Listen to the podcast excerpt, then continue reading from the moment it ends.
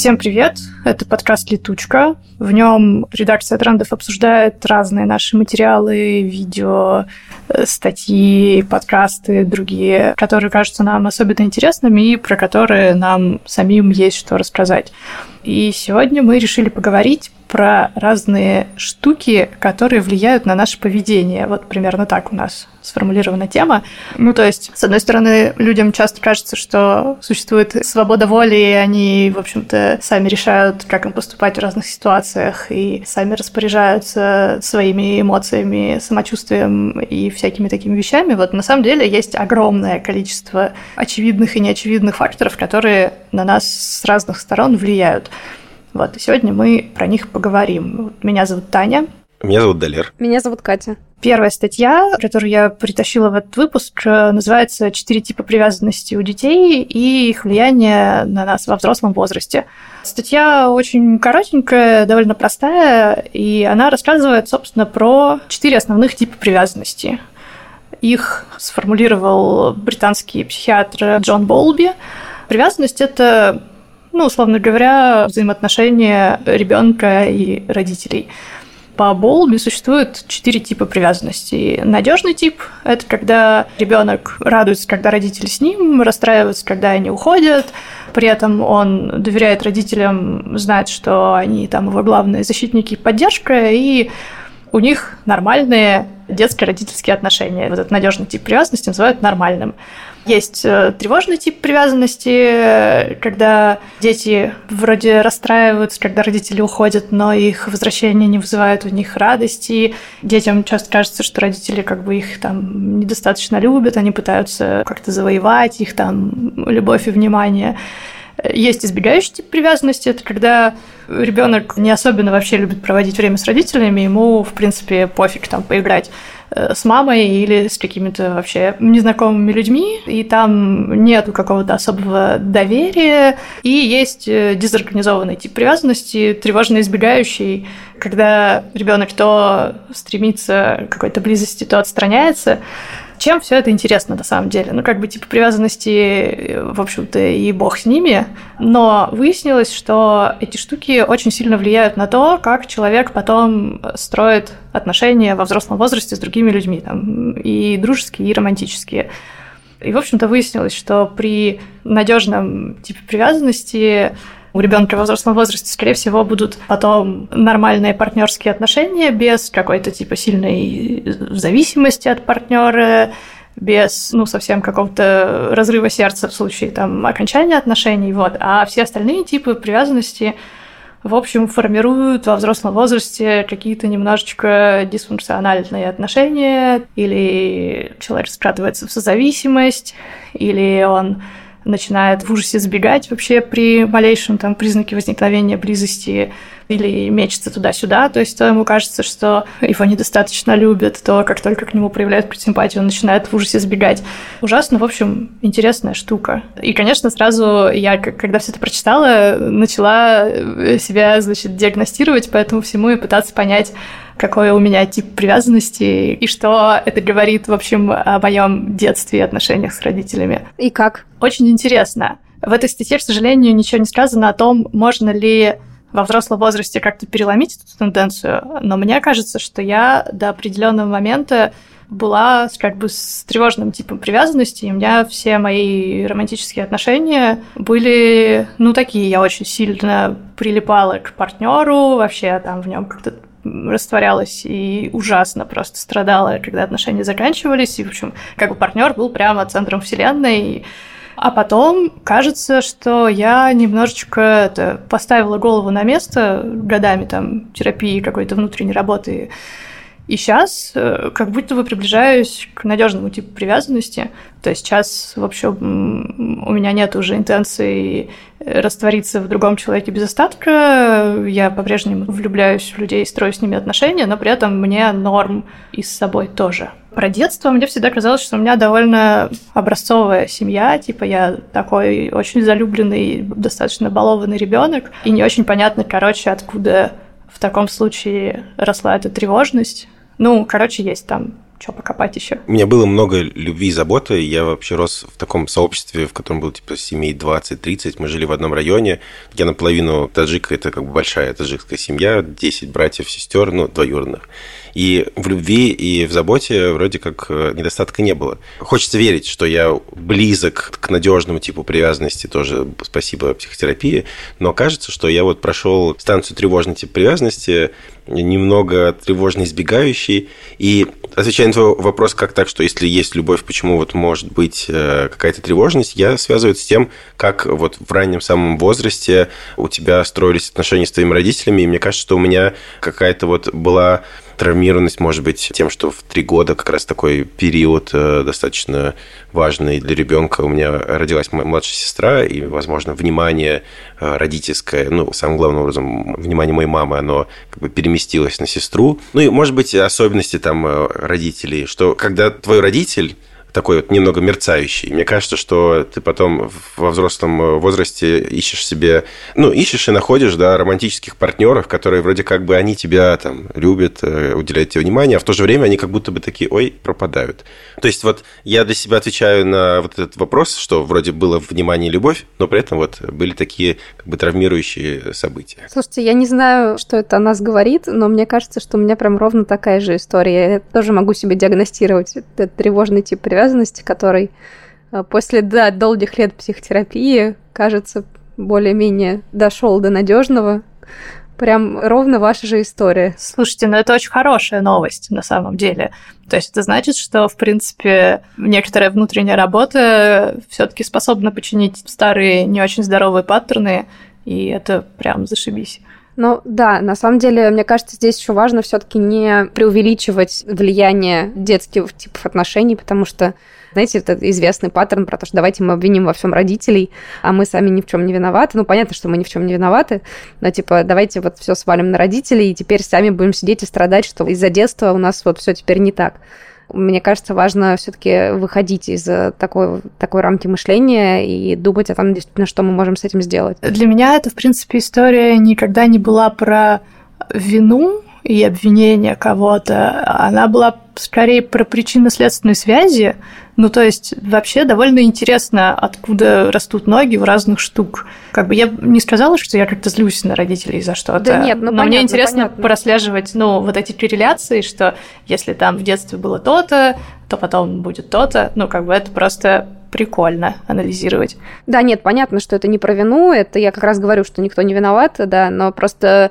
ну, бывает такое, что такой подход э, некоторых людей заставляет опустить руки и сказать, что, типа, вот все, детство меня порушило, и теперь с этим ничего нельзя сделать. Мне кажется, что это еще и разговор про какую-то зрелость, э, потому что, ну, действительно, да, родители часто нас там травмируют, э, и то, как мы росли, но и можно винить их в этом и винить обстоятельства, но уже вот когда ты взрослый человек, в твоей ответственности лежит э, то, как ты с этим поступишь. Либо ты продолжишь мучиться и как бы винить э, все вокруг, либо ты говоришь, да, так было, но мне теперь с этим надо что-то сделать. И ты как бы берешь на себя ответственность, идешь там, не знаю, к психотерапевту, разбираешься с этим. Все так.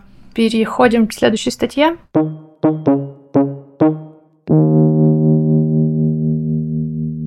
В продолжение этой темы мне показалось интересным разобрать вопрос вообще, что является первостепенным среда, в которой ты рос, воспитание твое или генетика.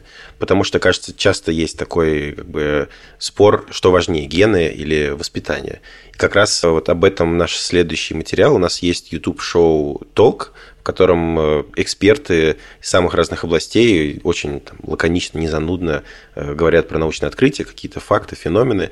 И как раз вот э, в этом материале психофизиолог Илья Захаров рассказывает, что такое психогенетика, чем она занимается. Психогенетика как раз это такая наука междисциплинарная, которая, с одной стороны, изучает психологию, это вот все, что к ней относится, там, а с другой стороны, пытается разобраться, как работают генетические механизмы. Классическая психогенетика, она рассматривает природу индивидуальных э, различий.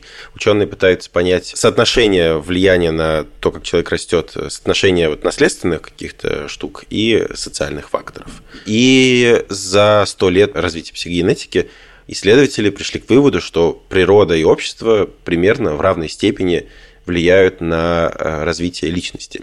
И как раз э, интересный факт, Илья Захаров, у него есть брат-близнец, и в психогенетике есть близнецовые исследования. Это метод психогенетики, в котором берут родственные пары и пытаются проанализировать, как одинаковые, часто кажется, идентичные да, люди в одной и той же среде развиваются. Ну, по сути, близнецы, они живут в одной среде, они ходят в одни школы, они воспитываются одними родителями, живут в одном доме, читают примерно одни книжки, да, и на их примере пытаются строить математические модели, в которых очень много вот этих вот параметров, пытаются понять, как вот люди с очень похожими генами в одинаковой среде могут по-разному развиваться. Слушайте, есть совершенно восхитительная книжка про близнецовые исследования, в том числе довольно много рассказывается называется «Что-то не так с Гелвинами». Роберт Колкер я написал. Вот, это книжка про американскую семью, действие в типа в 60-х происходит. Такую абсолютно образцовую, там папа военный, мама домохозяйка, у них 12 детей. И что-то примерно половина из них или что-то типа того имели разного рода психиатрические расстройства, большая часть болела шизофренией, ну и, в общем, какие-то сопутствующие штуки. Ну и в какой-то момент, естественно, до них добрались врачи и исследователи и очень обрадовались профессионально, потому что это был просто, типа, офигенный материал для исследований, 12 родственников со схожим генетическим набором, но там был просто абсолютно букет того, что можно изучать.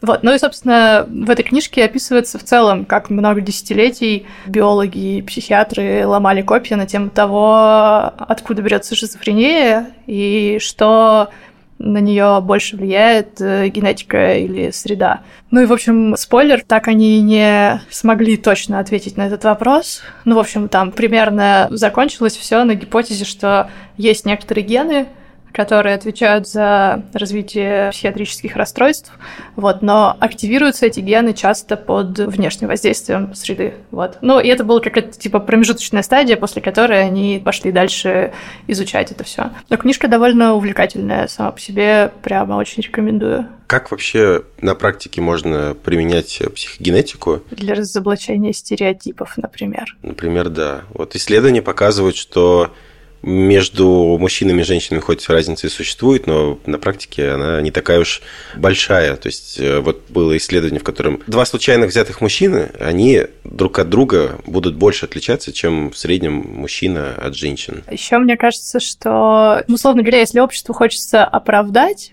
какую-то нежелательную вещь, то говорят, что это генетическая штука. Ну, типа, вот он таким родился, мы ничего с этим не можем поделать, давайте его примем и простим. Вот, а если обществу хочется порицать что-то, то говорят, что это воспитание, пропаганда и вот это вот все.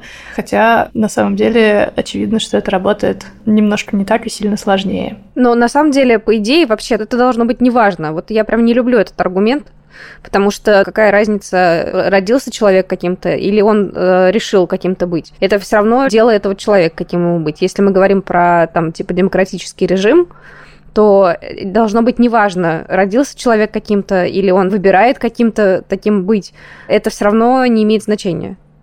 Mm, слушай, ну, ну... потому что если мы говорим про свободу, про свободу там э, каких-то других людей, то это свобода выбора, которая должна быть в демократии в том случае, если это не нарушает свободу других людей. Ну, в целом, конечно, да. Но, с другой стороны, как будто бы стоит учитывать, что я сейчас не претендую на какую-то стопроцентную научную точность, но читала недавно в книжке, что, условно говоря, педофилия как-то коррелирует, в общем, с какими-то генетическими особенностями. В общем, есть гипотеза, что, скорее всего, это генетическая штука. Ну, типа, и понятно, что в дальнейшем человек принимает решение потворствовать этому или держать себя в руках и пытаться, короче, как-то корректировать свое поведение. Но в целом, не знаю, как будто бы это полезная инфа, что это не изначальное злодейское злодейство, а генетическая особенность. Но вот на самом деле с педофилией это самый болезненный вопрос, потому что я, например, придерживаюсь мнения того, что людям надо помогать этим. Потому что большинство педофилов никогда ничего, ну, они не действуют э, в соответствии со своими желаниями, да, они сами прекрасно понимают, что это большая проблема, да, что у них такие желания есть, и пытаются каким-то образом там себя ограничить, как-то с этим справиться, что-то с этим сделать так, чтобы никому не навредить. И отношение общества, которое настолько не, такое количество ненависти, да, к да, это абсолютно людям. такая маргинализированная штука. Такое количество ненависти, оно не помогает никому совершенно. Ну да, я читала несколько тоже материалов про то, что есть несколько программ, ну, естественно, не у нас, которые пытаются помочь этим людям как-то справиться с вот этой склонностью. И, ну, очень тяжело это все идет. И пока это прям совсем какие-то проекты на 30 человек, условно говоря. Слушайте, еще одна просто смешная история. Читаю сейчас э, научпоп книжку про секс двух э, русских авторок называется «Секс от э, нейробиологии либидо до виртуального порно». Книжка состоит из кучи разных э, офигительных историй вокруг там биологии, психологии, всего этого. В частности, значит, там есть глава про измены, где они с разных сторон исследуют вопрос, почему люди изменяют и вот это вот все. Ну и там, значит, кроме каких-то биологических инстинктов и всего прочего, э, они откопали исследование, в котором склонность к изменам связывают с уровнем дофамина и окситоцина, по-моему, типа, условно говоря, чем выше уровень допамина и чем, типа, специфичнее работают эти рецепторы, тем больше человек склонен изменять, тем сложнее ему держать себя в руках. А с окситоцином наоборот. Высокий уровень окситоцина ведет к какой-то лояльности в отношениях, что, безусловно, абсолютно никого не оправдывает, но как бы просто фан-факт. Не знаю, мне кажется, что вот эта вот проблема nature versus nurture, природа или гены, она сейчас как будто бы снята немножко. Ну, то есть мы понимаем, что влияет и то, и другое, и что непонятно, где курица, где яйцо, и мне кажется, что мы никогда однозначно на этот вопрос не ответим. Ну, то есть это такой вопрос, который, в принципе, останется без ответа. Вам так не кажется? Ну, в каких-то конкретных аспектах и кейсах ученые как бы отвечают на этот вопрос. Даже в нашей статье пишут, что в ходе исследований выяснилось, что высокий интеллект у детей, родившихся в семье с высоким социально-экономическим статусом, обусловлен все-таки скорее генетикой, а не средой. Ну, то есть там влияние генетики типа в 4 раза больше, чем влияние внешних штук. Не знаю, ну, в общем, это правда очень сложная и запутанная история, но почему-то людей это, кажется, дико интересует, и я думаю, что это все будут продолжать изучать. Еще интересно, что когда начал набирать популярность всякие генотесты, это, мне кажется, было там лет 6 назад началось, среди тестов, типа, узнай свое происхождение, узнай там предрасположенность к болезням, есть еще тесты, которые якобы рассказывают тебе о том, к чему у тебя есть предрасположенности. К музыке, к точным наукам, к бегу и так далее, и так далее. И это, с одной стороны, возможно, есть спрос у людей, да, стать как бы лучшей версией себя, найти в себе вот какую-то особенность, ее как бы развить и быть вот особенным. С другой стороны, на этот спрос откликается и бизнес, да, и предлагает вот такие услуги. И мне кажется, что, возможно, на фоне этого будет э, это популяризироваться и пытаться найти ответ, что важнее. Но здесь, наверное, будут предлагать э, точку зрения, когда генетика все-таки важна. То как они это будут делать, непонятно. Я сдавала свою ДНК. Но мне кажется, что ну, в основном такие штуки сдаются все-таки, чтобы понять про болезни и какие-то вот такие вещи. А такие штуки типа склонности к музыке это скорее что-то fun просто. Давайте я сейчас зайду в свой личный кабинет и попробую посмотреть, что там меня. Блин, круто. А ты, ты сдавала общий вот большой, да, тест или какой-то конкретный? Большой, да. И э, какое у тебя происхождение? Хороший вопрос. Слушай, да там же, как обычно, куча всего намешана. Я сейчас зайду и посмотрю. По поводу склонностей и талантов, даже в нашем материале пишут, что, возможно, в будущем можно будет как-то тестировать, значит, младенцев, чтобы родители знали, в какую сторону их развивать и смогли им выстроить какую-то подходящую образовательную траекторию. С другой стороны, тоже, честно говоря, не звучит как хорошая новость, потому что у человека может быть типа склонность к чему-то, но ему может нравиться что-то совершенно другое. А родители такие, нет, мы тебя тестировали, ты должен стать великим музыкантом, и в музыкалку его пинками, значит, засовывают, и он там бедный пилит на своей скрипочке следующие 15 лет так себе история. Мне кажется, попытка играть в Бога до добра не доведет, потому что реальность и жизнь, она гораздо сложнее, чем человек может себе вообще осмыслить. И ну вот да. эти То есть, условно говоря, абсолютный слух как бы не обязывает тебя строить карьеру профессионального музыканта. Ты можешь вполне радостно работать учителем в школе, тебе будет кайфово от этого, потому что тебе нравится там с детьми взаимодействовать. Я нашла. В общем, э, я потомок женщин за Кавказье. У меня 82% русских и 18% поволжских татар. И у меня есть неандертальцы тоже в моем генетическом коде. Про таланты. Было ли там что-то? Да, сейчас я вот по поищу это. Есть способности и характер. У меня две выдающихся способности. Анализ числовой и текстовой информации, быстрая генерация новых идей, а, еще высокий уровень образования. Э, пришла сюда анализировать текстовую информацию и генерировать идеи. И, как видите, информацию я уже проанализировала. Но тут так пишут, на самом деле, знаешь, типа, вы склонны к этому признаку больше, чем 75% клиентов Генотек. Ну, то есть такое. Угу, угу. Интересно, какая база у них клиентов? Ну да, интересно. Они еще же пишут, что ты можешь типа найти родственников своих среди клиентов Генотека. Ну да, у меня там какое-то безумное количество родственников уже, там четвероюродные тети, вот какие-то такие. Ты нашла их там? Ну, они постоянно там появляются. Ты с ним можешь на, на связь выйти? Ну, если захотеть, наверное, можно. Я никогда не пробовала, но то есть зачем мне там четвероюродные тети? Этих-то непонятно куда девать.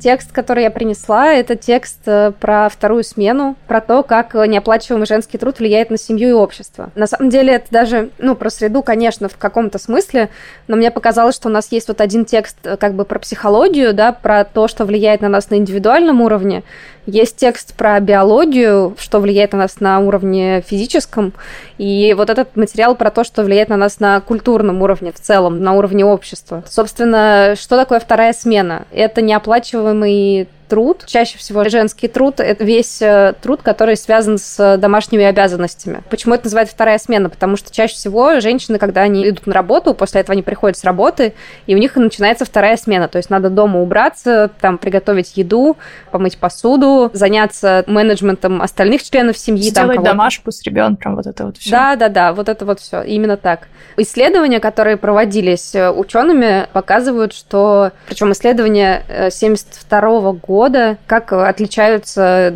домашний труд у мужчин и женщин. Вот результаты показали, что работающие женщины тратили на домашние обязанности в среднем 3 часа в день. У мужчин домашние обязанности занимали всего 17 минут. Час в день женщины тратили за уход за детьми, а мужчины посвящали детям 12 минут. То есть разрыв колоссальный просто в 72 году был. Интересно, конечно, какой сейчас разрыв, но мне кажется, здесь нет этой статистики. Нет, там есть статистика, что в самых прогрессивных скандинавских странах это полтора раза.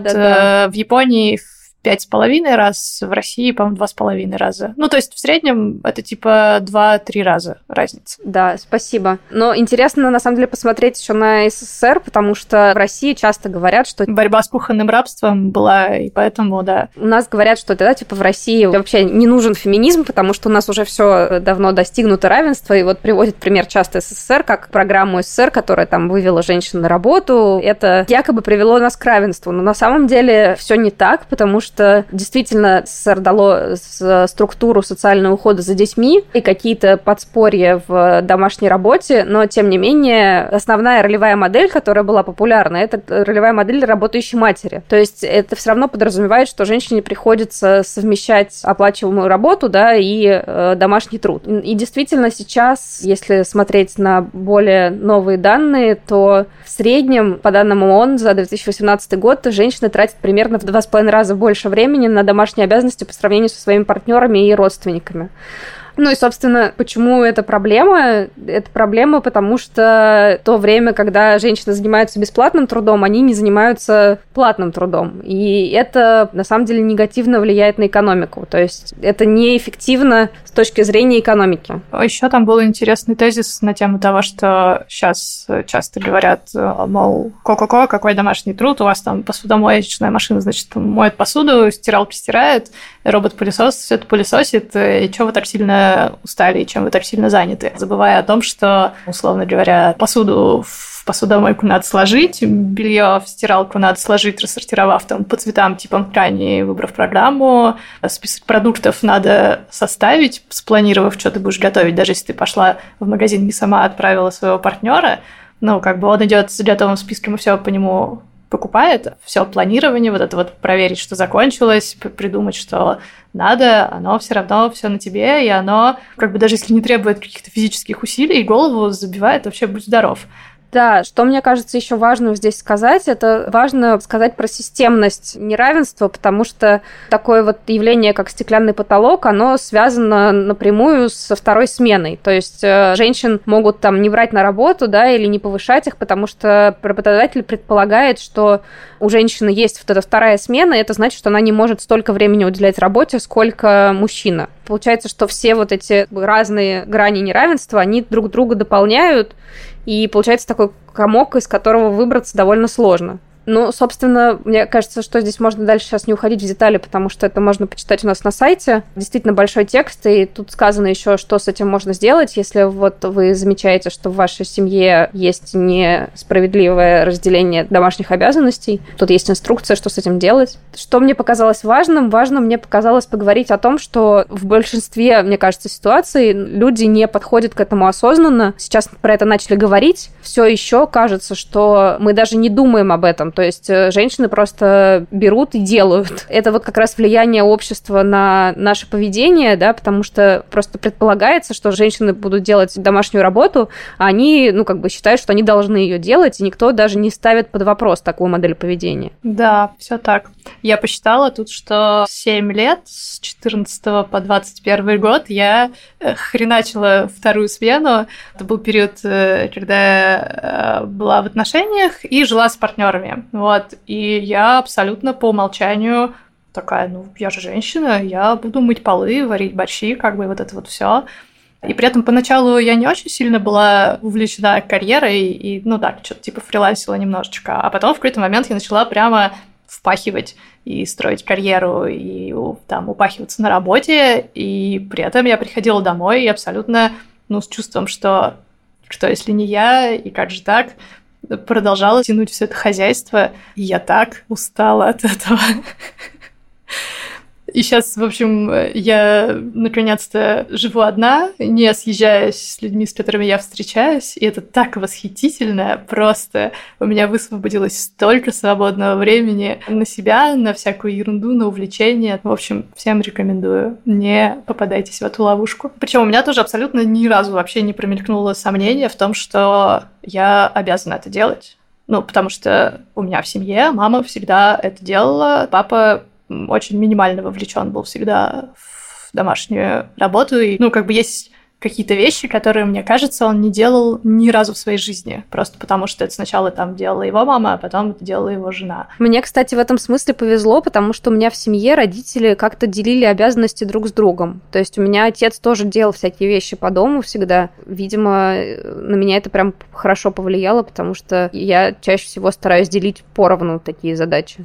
Ну да, условно говоря, если у тебя был пример перед глазами того, как это может быть, то это правда очень влияет, потому что у меня был пример того, что женщина волочет на себе весь дом, и это считается прямо обязательным и таким прекрасным сценарием. И мне как бы с детства там мама говорила, ну, как ты не умеешь готовить, вот у тебя в комнате не прибрано, прибирайся, там, кто, кто тебя такую замуж возьмет, и вот это вот все. Ну, то есть это было отчасти немножко в шутку, но очень витало и очень впиталось. Не знаю, при этом мама, в принципе, считает, что они с папой как-то делят домашние обязанности. Например, она не разбирается в, особенно в каких-то ну, штуках и технологиях. Ну, то есть, не знаю, она не знает, как поставить себе VPN и как встречать кино с торрентов. Это вот папины обязанности. А мама прибирается, покупает продукты, готовит, стирает, э, планирует ремонт, менеджерит все хозяйство и вот это вот все. Мне кажется, что у меня много всего делала мама или там бабушка, с которой я часто в которой я часто бывал. И каким образом я не попал в эту ловушку, я вот сейчас на ходу, пока вы говорили, пытался вспомнить. Мне кажется, что мне помогло то, что я оказался в среде такой, в которой это как бы не считалось нормой. Ну, то есть очень рано мне пришлось э, на себя много много каких-то взрослых функций взять, типа там лет с 13, мне кажется, это повлияло. Потом я оказался в такой достаточно профеминистской среде, и плюс еще психотерапия, наверное, которая... Э, ну, психотерапия, мне кажется, помогает э, стать как-то взрослее, и когда возникает мысль о том, что кто-то за меня будет, там, не знаю, стирать мои вещи или мыть мою посуду или еще что-то, мне становится стыдно немножко. Ну, в хорошем смысле, в том, то есть стыдно в том плане, что мне сложно допустить, что кто-то за меня будет делать то, что, по идее, вроде должен делать я.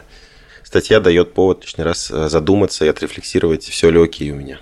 Спасибо, что послушали нас. Это был подкаст «Летучка». Ставьте нам свои оценки, пишите отзывы, пишите, что думаете про подкаст нам на почту. Еще вы можете пройти опрос, ссылка на который есть в описании, и поделиться там э, своим мнением про подкаст. Всего вам доброго, пока. Пока. Пока.